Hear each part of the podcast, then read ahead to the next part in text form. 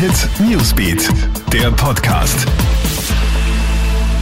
Schönen Abend, ich bin Tatjana Sickel vom Kronehit Newsbeat und das ist der Kronehit News Podcast. Diese Themen beschäftigen uns heute. Darf man in Bars und Restaurants nun an der Theke stehen oder nicht? Die Antwort lautet ja, man darf.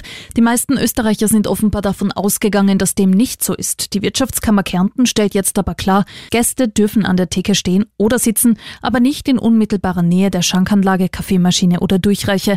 Und es gilt wie überall auch ein Mindestabstand zu den anderen Gästen, es sei denn, man wohnt im selben Haushalt. Der Brand auf der Wiener Donauinsel ist gelöscht. Ein Lokal auf der Sunken City ist heute früh ins Flammen aufgegangen. Die Feuerwehr war mit 15 Fahrzeugen im Einsatz und konnte den Brand rasch löschen.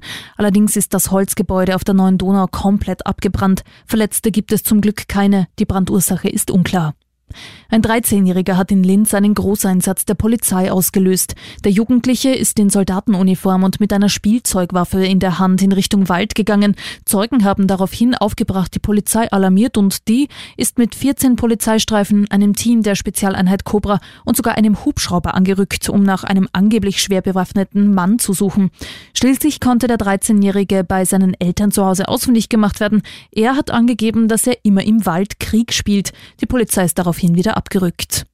Und seit heute können Unternehmen in Österreich im Finanz-Online-System einen Fixkostenzuschuss beantragen. Für drei Monate sollen etwa Miete, Strom und Versicherungen teilweise ersetzt werden, und zwar bis zu 75 Prozent. Die Höhe kommt auf den Umsatz an, der in der Corona-Krise verloren ging.